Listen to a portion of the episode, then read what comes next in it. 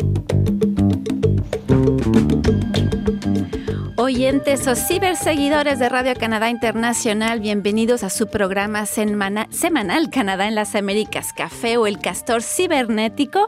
Los saluda Paloma Martínez desde los estudios de Radio Canadá Internacional aquí en Montreal. El menú de la semana es materno y nómada. Materno porque es el Día de las Madres en todo el mundo esta semana y nómada porque tenemos en, en poco la oportunidad de conversar con un viajero con causa, Jimmy Aquí en el estudio están Leonora Chapman, Rufo Valencia, Leonardo Jimeno. Saludo a todos nuestros oyentes y ciberseguidores por Facebook Live. Como cada semana les hablaremos de algunas noticias, entrevistas, reportajes y leeremos algunas de sus cartas.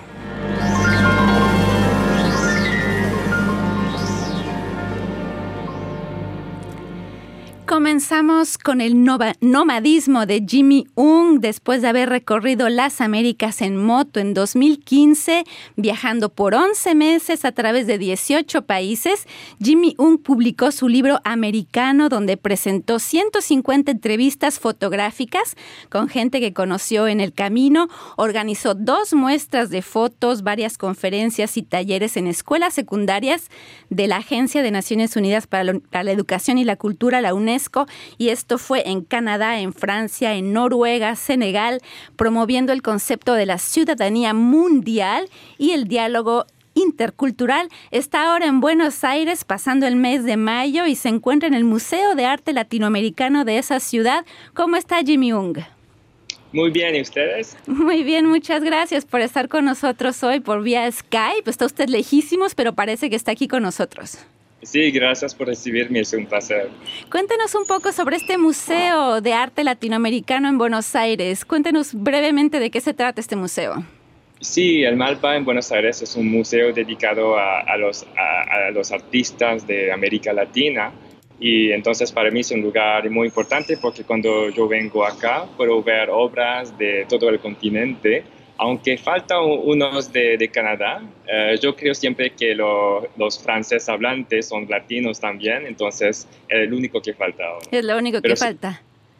La otra parte de las Américas, la parte del norte de las Américas, entonces. Sí, es una cosa que a mí me sorprendió aquí en Canadá en la diferenciación entre, dicen las tres Américas.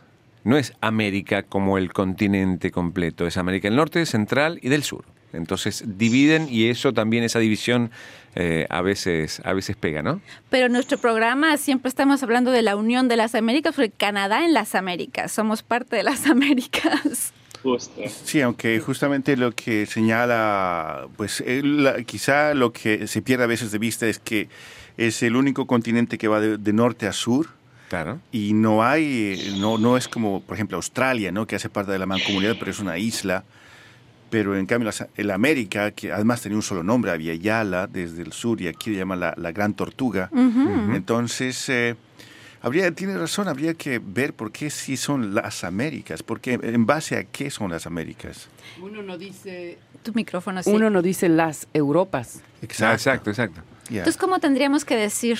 América. Pero América. América, también tiene otra connotación que son los Estados Unidos. Ese es, el, ese es un problema, yo creo, de definición también, porque como que Estados Unidos, se apropiaron. es que cuando uno escucha los discursos dicen América, entonces es, quedó eso, se apropiaron un poco de, esa, palabra, De, lo que significa. Entonces, a lo mejor por eso también uno hace las diferencias. Es un tema político, ¿no? Jimmy, en tu viaje, ¿notaste esta diferencia de las Américas o es una sola América la que recorriste?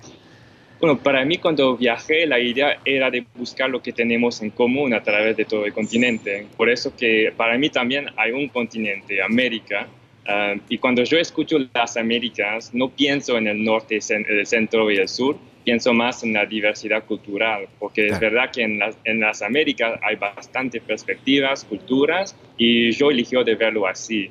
Ah, pero es un trabajo siempre, particularmente en el norte, de, el norte del continente, de desarrollar este sentido de conexión con, con el resto del continente. Pero por eso, sí, perdón. Por eso que, que, estoy acá y intentando siempre de, de, hacer conexiones entre la punta del norte, que es Canadá, que es mi país, y acá en Argentina, que está la punta del, del sur, y la idea es de cuando juntamos las culturas entre los dos países, juntamos también el continente. ¿Qué, ¿Qué, estás haciendo en Argentina, Jimmy? Porque ya recorriste muchos países, ahora estás en Argentina específicamente haciendo qué? Bueno, por un lado, eh, vengo acá para la cultura, hay varios eventos que, que estoy acá para, para, ver y también además hay una historia de, de amor. Ah, ya me parecía, ya me parecía que Mi novia está acá también. Entonces ¿Son o no son las mujeres argentinas una de las más lindas de América? Es verdad.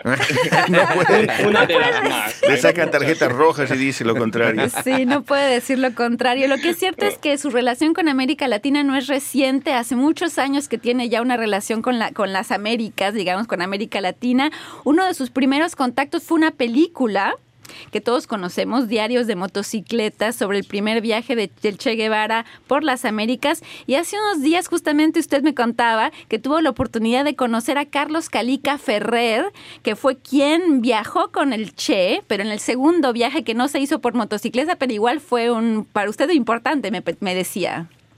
Sí, justo ahora en Buenos Aires hay eh, la Feria Internacional del Libro y por eso él estaba como... Uh, compartiendo su nuevo libro y tuve la oportunidad de encontrarlo y eh, fue realmente muy significativo por, para, mí porque el, viaje del Che en moto fue lo que me inspiró a hacer mi propio viaje en moto y, eh, y por casualidad eh, lo encontré acá en Buenos Aires en un evento y cuando escuché sus historias sobre sus viajes con el Che y la idea de, buscar a, conocer más la cultura y entender mejor el contexto social ah, de América Latina, uh, sentí realmente que había una conexión entre mi proyecto y el suyo. Ah, sí. ¿Es que la fotografía llegó antes que la motocicleta o después o durante el viaje? Durante el viaje, todo fue... fue todo fue, al mismo tiempo. Fue la, la idea fue hacer las fotos desde antes de salir de acá ya tenía como idea empezarlas, hacer un, como una documentación del viaje por fotos, ¿cierto? Sí, sí la idea la, me llevó unas semanas antes, la verdad. Eh, yo quería buscar una manera de compartir mi experiencia y antes pensaba hacer un, un blog pero la idea del blog es que yo no quería compartir mi vista, quería compartir la vista de la gente que, que conocí en el viaje y por eso que, que ah, invitó a la gente que conocía a sacar fotos ellos mismos y de compartir conmigo sus historias y eso fue la idea. Mm, Me interesa también el tema, Jimmy, de escuchándote de que también eh, cuando viajabas ibas a escuelas, asistías a escuelas, era para presentar eh, tus fotografías, tu visión del recorrido que estabas haciendo en América, o había también otros objetivos. Sí, bueno, yo por mucho tiempo trabajé con los jóvenes, entonces siempre creo que el futuro está en los jóvenes y que la educación es la clave para, para todo. Y por eso que es una cosa de vivir el viaje yo mismo, pero creo que es, tan un privilegio que hay que, compartir esta experiencia con la gente que a quien a veces no tiene la, la oportunidad de viajar así. Y gracias a la fotografía, gracias a, la computadora y, a un, proyector, puedo compartir mis historias y las historias de la gente que, conocí en el viaje. Y yo creo que es con las historias muy sencillas que, que podemos desarrollar una conexión emocional también porque en las noticias escuchamos siempre las malas noticias o las cosas políticas y lo que falta es, las historias humanas y eso es lo que yo creo es importante. Interesante. Jimmy, dijiste también que siempre trabajaste mucho con jóvenes. ¿A dónde fue eso y qué tipo de trabajo hacías? ¿Fue en Canadá? Sí, bueno, mucho en Canadá. ¿Qué hacías? ¿Qué tipo de trabajo? Antes de viajar, por ejemplo, trabajé por la Comisión Canadiense para la UNESCO y estaba encargado de un redes de escuelas a través de Canadá que trabajan con la UNESCO para desarrollar la paz y la, la, convivencia. Ah, y antes también uh, trabajé por una ONG que ah, se llama UNI o WE, que es una organización que um, trabaja en, eh, en países en desarrollo, pero también en escuelas en Canadá, para ayudar a la gente, los jóvenes a empoderarse, para mejor entender los desafíos del mundo y también para, para apoyar a los jóvenes en otros países. Y de hecho, me parece que el año pasado, en el 2017, este trabajo que usted venía haciendo con la Comisión de la UNESCO en Canadá y el viaje por América Latina en la motocicleta se juntaron de alguna forma porque decidió viajar en motocicleta de nuevo eh, a través del territorio canadiense, un poco repitiendo la experiencia de las Américas en Canadá, pero no hizo las 150 entrevistas, hizo un poco menos, ¿no es cierto?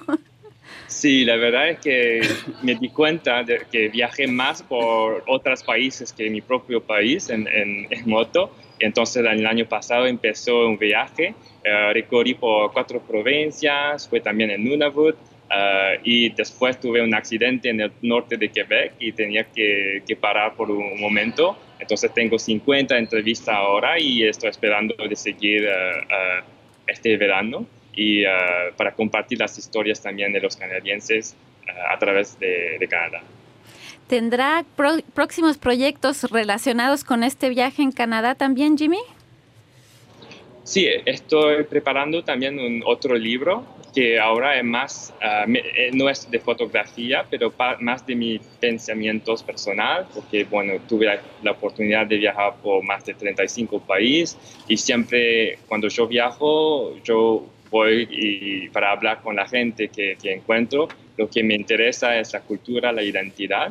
Y entonces estoy preparando un libro sobre la, la identidad ah, mundial y también sobre el, concepto del privilegio, ah, porque me doy, me doy cuenta siempre que es, es, un, es viajar así, es manejar un gran privilegio y se viene con una responsabilidad y quiero como desarrollar más ese punto de vista.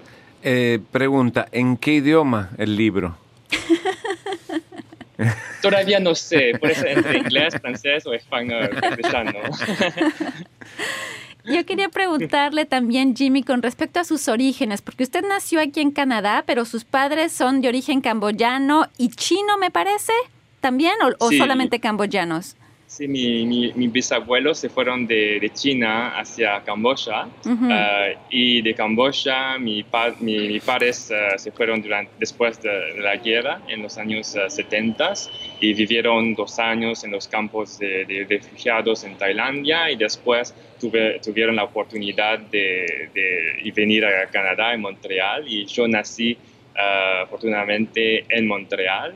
Entonces personalmente no conocí la guerra, pero crecí con todas las historias de, de mis padres y eso realmente desarrolló mi, mi sensibilidad por las cuestiones de justicia social y, de la conexión que Canadá tiene con los países en desarrollo.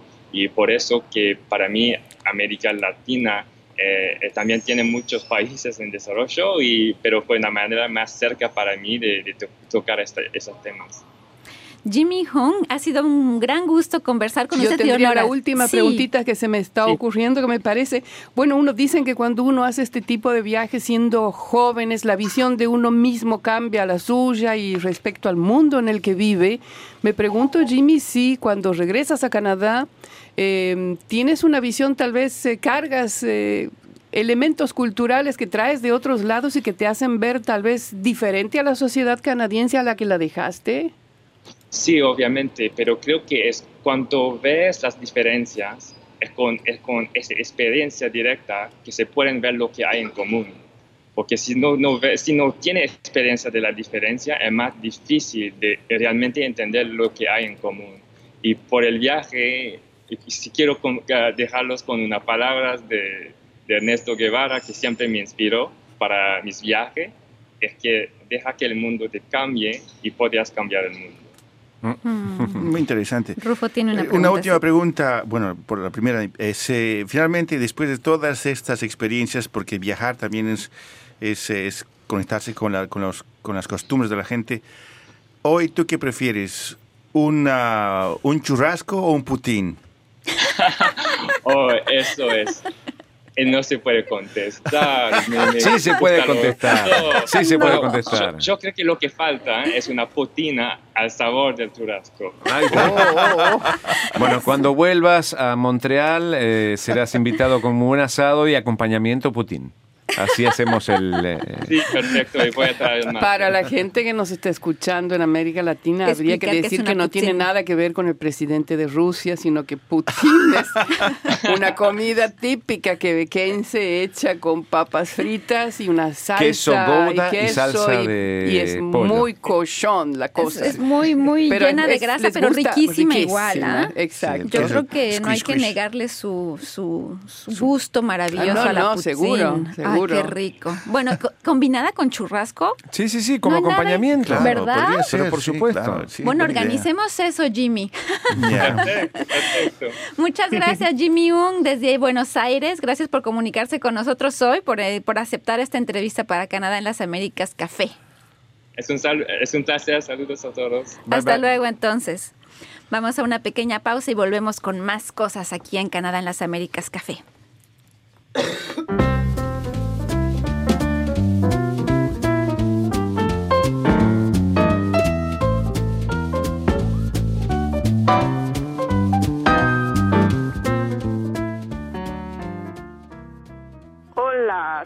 Gillen April de Capelé en Nuevo Brunswick, una provincia al este de Canadá, y los invito a escuchar Canadá en las Américas Café, el programa de Radio Canadá Internacional en la web. Esta semana hubo varias noticias importantes, unas difíciles como los misiles en Siria desde Israel o el temor de los científicos sobre la extinción de osos y pingüinos para el 2100. Hubo varias noticias que seguramente llamaron la atención de aquí de mis colegas durante la semana. ¿Algo que quieran resaltar sobre lo que sucedió esta semana?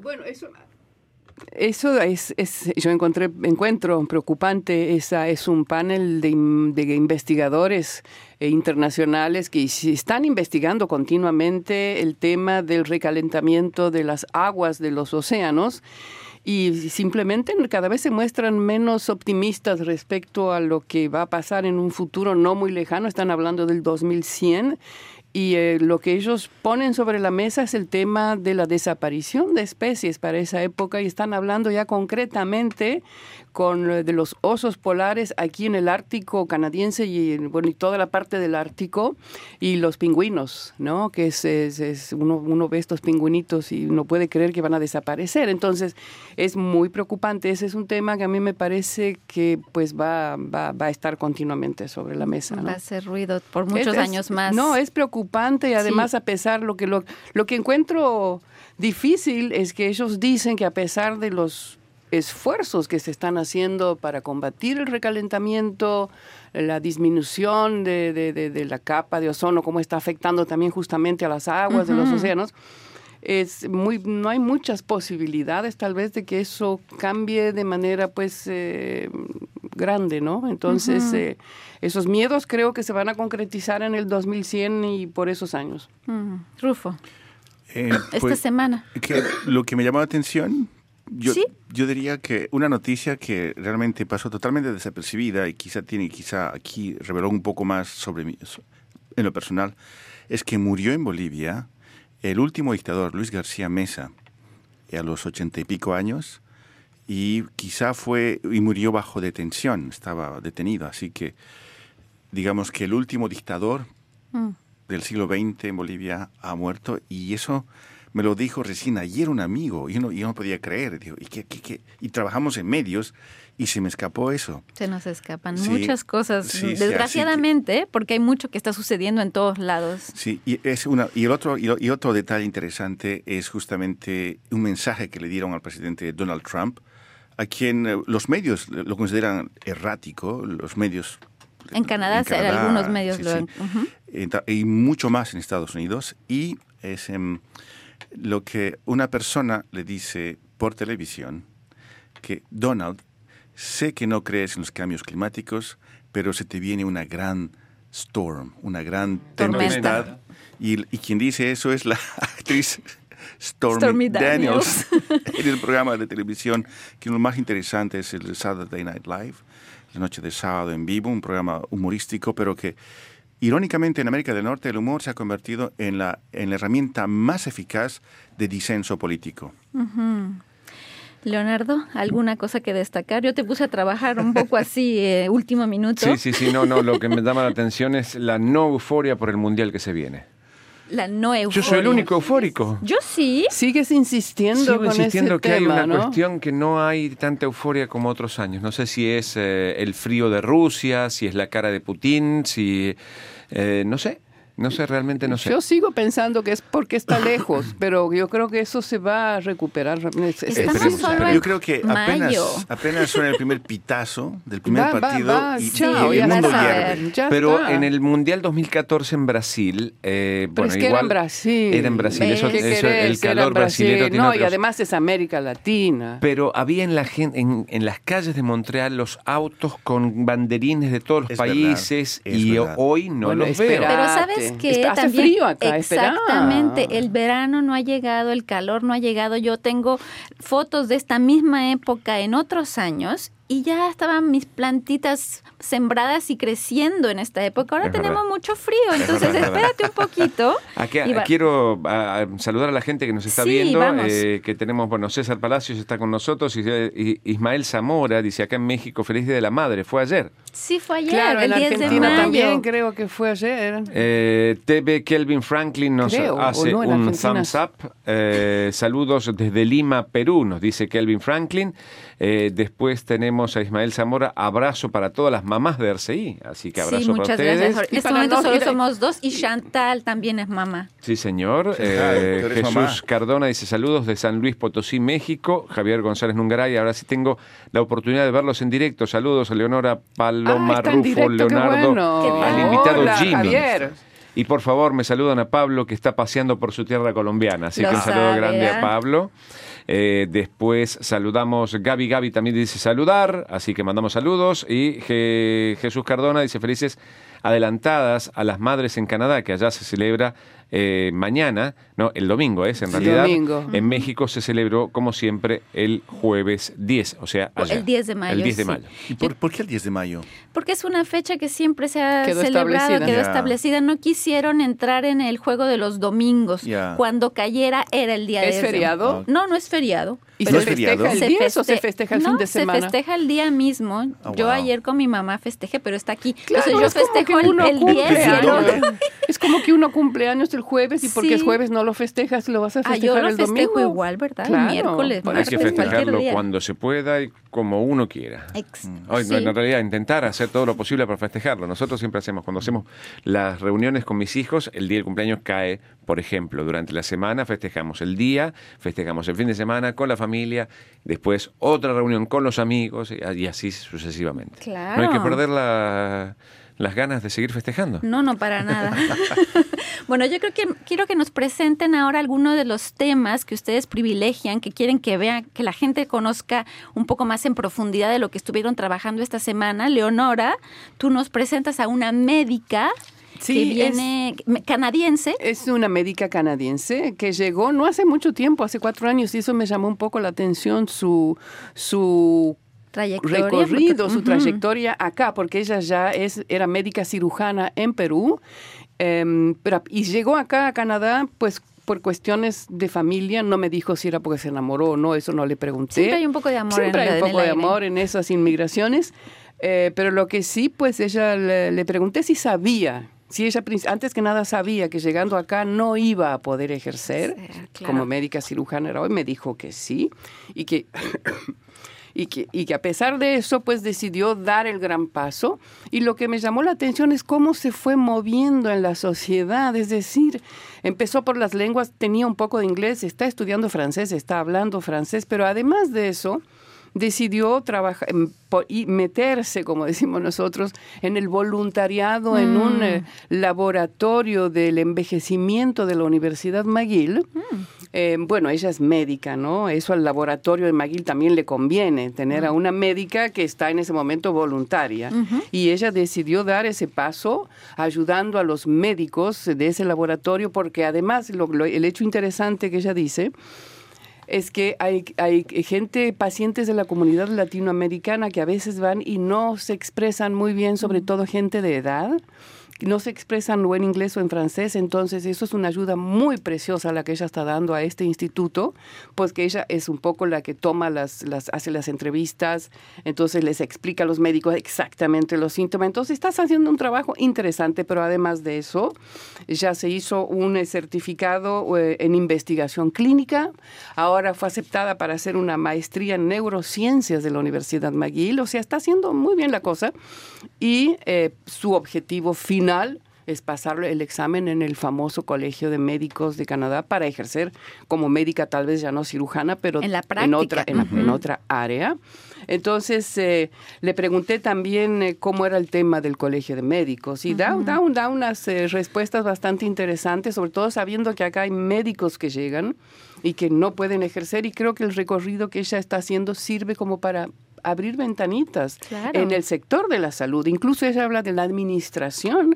En el sector de la salud hay médicos inmigrantes, no solo de América Latina, de otros países, que están incorporándose a la administración en estos centros y que en algún momento pues van a llegar a otros lugares, pero siempre dentro del área de la medicina. Claro, entonces es un recorrido especial. me pareció muy interesante dar su ejemplo. Claro. Entonces ella es interesante también las respuestas que da sobre cómo hacer ese camino más fácilmente. ¿Cómo se llama?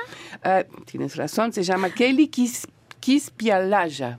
Kelly Quispialaya. Es de Perú. Muy bien, muchas gracias, Leonora. Rufo, tú nos presentas algo relacionado con... Sí, es eh, por los apellidos Quispe Ayala. Quispe es un apellido indígena en, en, sí, la sí, ella es indígena. Y nos hablas de libertad de prensa, tú. En este, esta semana en particular. tengo un pequeño mensaje que no está, no, no aparece en Facebook, pero dice, tengo amigos que están siguiendo esto. Dice, en inglés me dicen, I really like the host. She's so animated. Oh, Me encanta la, la, animadora, se ve tan animada. bueno, era la idea. Claro. es la idea de animar. Ya, eh, yo pues tuve la ocasión de conocer y conversar con una indígena cachiquel, Norma Sansir. Ella participó aquí en Montreal, en la, en la Universidad de Quebec, en una, una, una discusión sobre mujeres y la seguridad en el periodismo estaba con otras mujeres canadienses, Anne-Sophie Tellier, que trabaja sobre el activismo digital y medios alternativos, Jessica Leblanc, que trabaja en un investigador y periodista, Isabel Guiñón, Frank, que también estuvo inclusive trabajando aquí un momento dado. Y era cómo veían ellas el tema de, las, ser periodistas, mujeres y la seguridad, su seguridad como mujeres. Entonces, en el ejercicio del periodismo. De, sus mm. funciones.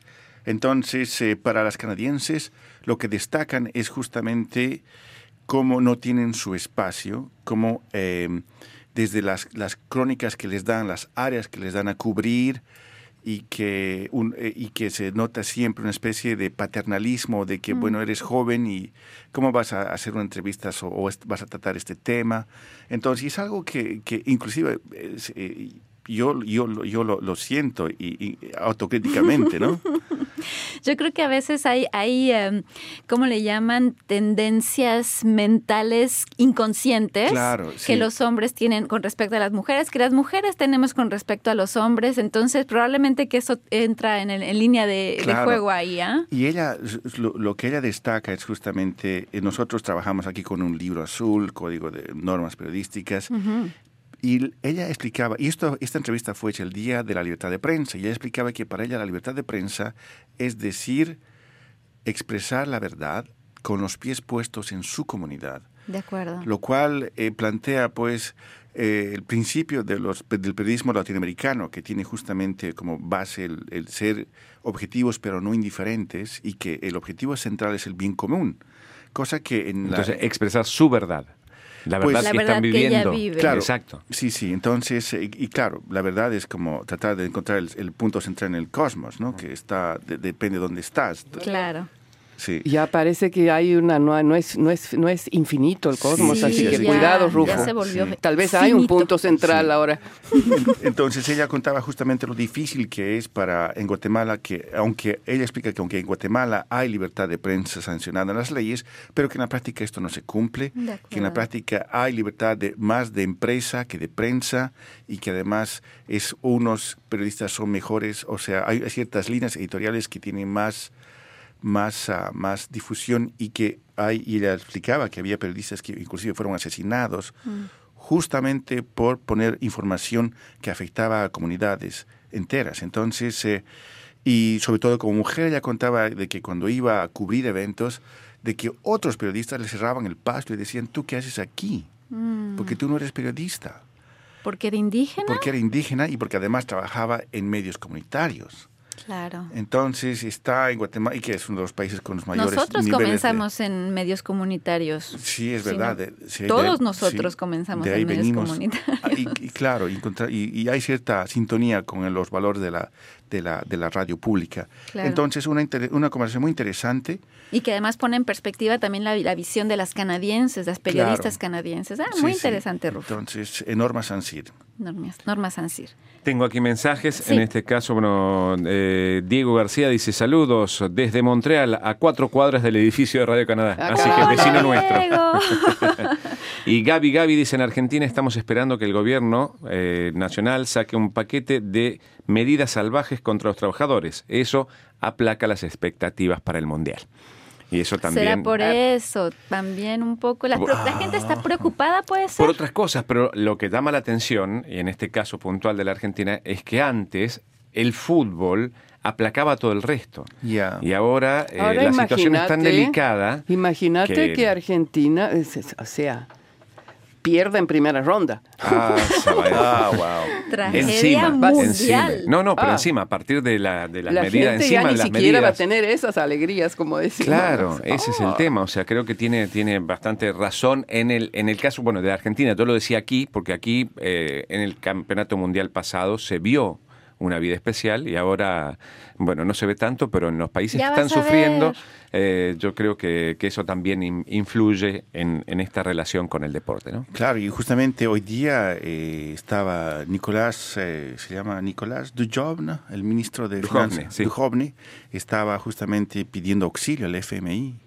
¿Hoy? Otra vez. Sí, están, están justamente, está, se continúa. Ya, ya lo obtuvieron. Pero todavía no, no, todavía no se sabe el monto ni las condiciones. y el tema son las condiciones donde va. Si se sabe, siempre. todo se sabe, Rufo, nada más que nosotros no lo sabemos. Claro, bueno, claro, bueno, claro. Esto y está cocinado, ya, Pero como está dicen, cocinado. Como dicen, el diablo está en los detalles, ¿ah? Entonces, en las comas Mira, en las hay otros, hay otros que dicen que lo que está pasando en Argentina estaba todo bien planificado. No es el azar, no es que esto ellos no lo midieron. Es una empresa hoy Argentina. Sino que está hecho así y con, esa, con ese objetivo de llegar a donde se llegó para ir recurrir al Fondo Monetario. Es, decir, no sé si es verdad o no, eso es lo que están diciendo también. Hay otros que dicen que se les fue de la mano en la economía.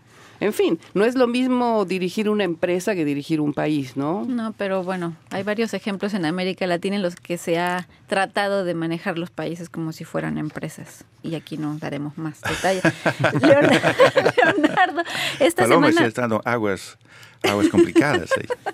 Leonardo, tú nos hablas esta semana, de, esta semana digo, de neutralidad de Internet en Estados Unidos. Así es, porque, bueno, como en el 2015 eh, eh, Barack Obama había em, puesto en marcha un plan para la neutralidad de la red. Esto significaba que eh, las grandes empresas no podían ni aumentar los montos ni privilegiar contenidos según el precio de lo que la gente pagaba. Y en la entrada de la administración Trump esto cambió. Eh, eh, el, presidente de los Estados Unidos eh, decidió que eso no era correcto, así que avaló justamente que la red no fuera más neutral y que las grandes empresas distribuidoras de Internet tuvieran la posibilidad de generar esto, ¿no? El hecho de la, la posibilidad de recortar si la gente no pagaba o mm, poder acceder a cierto tipo de contenidos u otros no, ah, dependiendo de, de la gente. de acuerdo, está relacionado un poco como la equidad de acceso a los contenidos a los contenidos de Internet, por ejemplo, yo pago menos, entonces me... No puedo leer tal noticia. No, puedo, por ejemplo, o, va a tardar, eh, la velocidad va a ser mucho menor y voy a tardar en entrar a ver, por ejemplo, si yo pago Netflix, el sistema eh, yo pago menos o Netflix no está dentro de las grandes corporaciones, entonces cuando yo lo veo eh, va a ser la calidad va a ser menor, va a tardar mucho más tiempo en, hacer el streaming, o sea, complicaciones con respecto a la usabilidad del Internet por parte de la persona. ¿Y eso afecta a las empresas o a, las, a los individuos? A los individuos y a ah, muchas empresas también, a las pequeñas empresas sobre todo. Las grandes empresas obviamente Pueden pagarse cualquier tienen arreglos con los eh, proveedores y los eh, consumidores y las pequeñas empresas no. Entonces, bueno, en este caso los senadores demócratas están tratando de, porque se terminaba el plazo, fue en febrero que se presentó esta nueva moción para revocar lo que había dispuesto Obama y tenían dos meses para alegar y se está llegando al fin de ese tiempo y los eh, senadores demócratas están empezando a, en realidad han juntado, le falta una firma, o sea, convencer a un republicano para que firme, para poder llevarlo nuevamente al plano de la discusión y ver qué pasa. En definitiva, si esto no se, si, esto se revoca gracias a los senadores y después al paso a la cámara a la cámara alta, eh, el presidente Trump podría vetarlo con un veto presidencial. Mm. Así que en realidad creo que estamos a la espera de que eso pase, pero igualmente es importante saber que se está trabajando para que esto realmente no pase y que sea no cree precedentes tampoco en el resto del mundo. Y yo hablé con un romántico, bueno, con el más romántico de los románticos es Romeo. Ah, Romeo. Romeo de la de, Romeo y Julieta de los Montescos y Capuletos de la gran de la gran obra de William Shakespeare que fue está siendo reinterpretada por la Ópera de Montreal y es un tenor español que está interpretando el rol de Romeo. Entonces conversé con este tenor español que ya ha hecho todos los papeles que todo, cualquier persona puede querer hacer siendo tenor, pero que en este caso está haciendo un, un es un sueño para cualquier tenor interpretar a Romeo. Me explicó cómo cualquier persona que tiene ese timbre de voz quiere interpretar este personaje porque, bueno, es el más romántico, es el más reconocido, es una de las historias más, más conocidas por todo el mundo. Entonces, su nombre es Ismael Jordi español. Es que él vino de, España, por eso está con el, con el grupo que vino o está, hay parte canadiense en, en, en, la obra. Hay muchos intérpretes canadienses. Julieta es ah, canadiense. Yo creo que hacen concursos y lo y, contratan a la gente que gana, exacto. Sí, y además lo que me decía él es que además él vive en Italia, vive en ah, Verona. ¿Qué querés? Vive en Verona nació justamente. Con, nació para interpretar ese, ese, ese, Entonces conversamos con Ismael Jordi, que está aquí en Montreal por algunos meses durante la presentación de... Y encima es buen mozo. Es buen mozo, me permito. Sí, muy bien, Leonora. Te permites bien. Se parece a Bardem, joven se parece a Bardem. Tiene un aire, sí, sí. Y lo que me explicaba y me pareció interesantísimo es que este rol de Romeo es muy difícil de interpretar porque el, el Romeo del principio de la obra no es el mismo Romeo del final. Claro, la vida de Romeo cambia.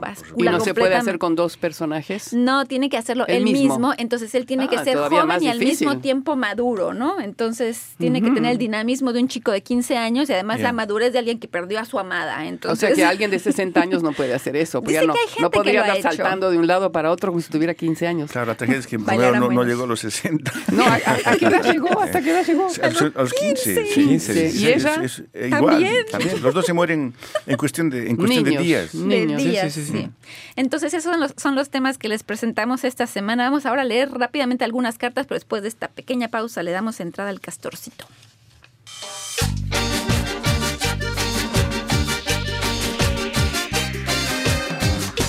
Il était une fois un petit castor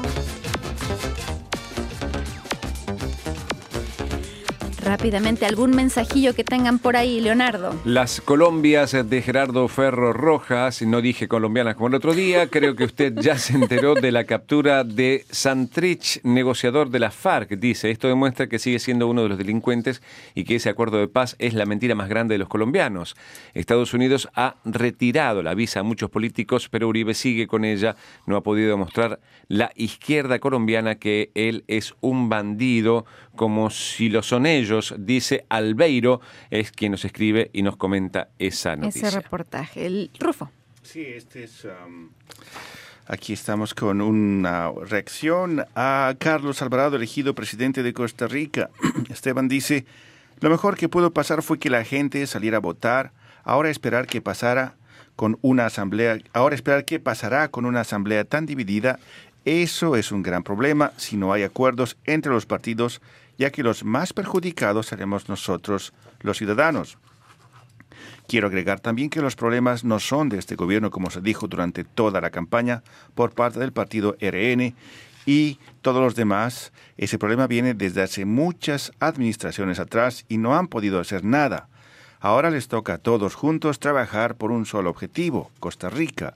Ojalá Dios los ilumine para mejorar el mejor país del mundo, mi país y el de ustedes.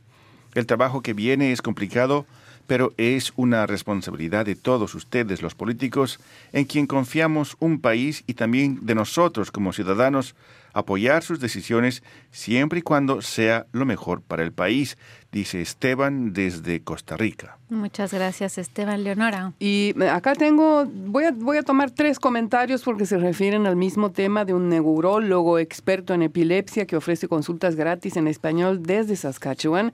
Escribe Geomar Esther, que es de Ecuador, em, Jessica Ramos de Guadalajara, México, y Georgina Victoria García, no, y eh, Carolina Gudiel de Guatemala, de tres países.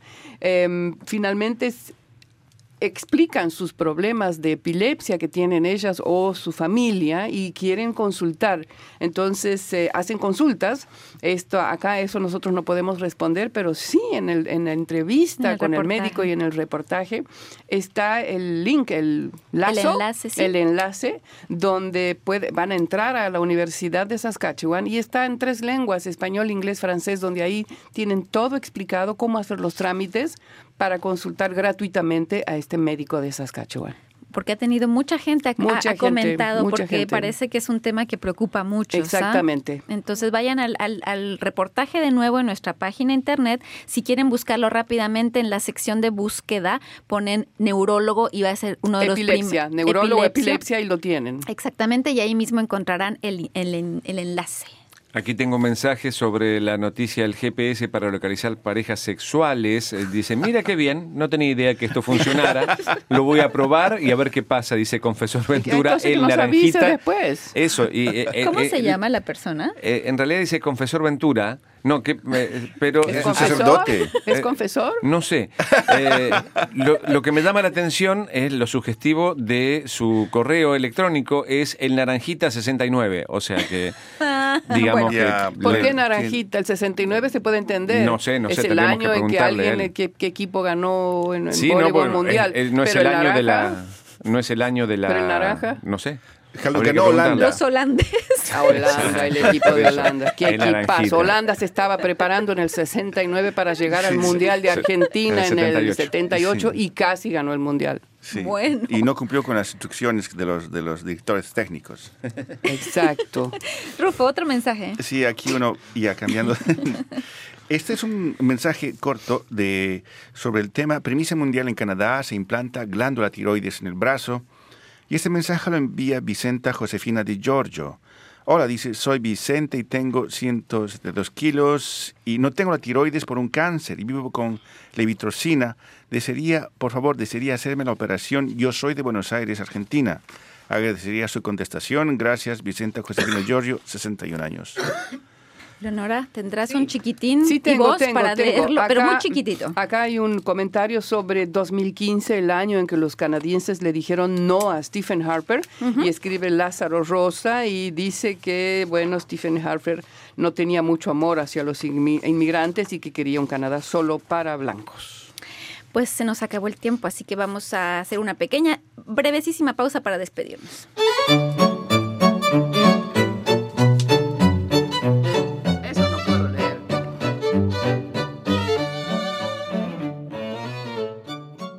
Días, mi nombre es Michel Bolac, yo soy director artístico de la Ópera de Montreal y les invito a escuchar Canadá en las Américas Café de Radio Canadá Internacional.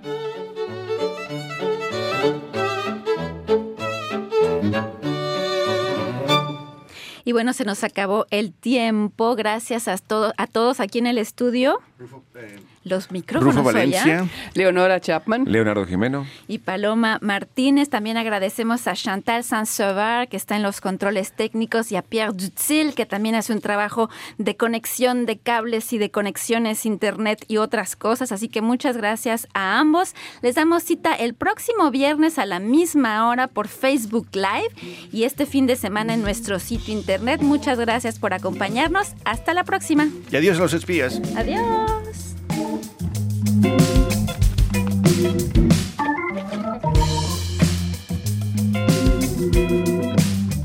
you.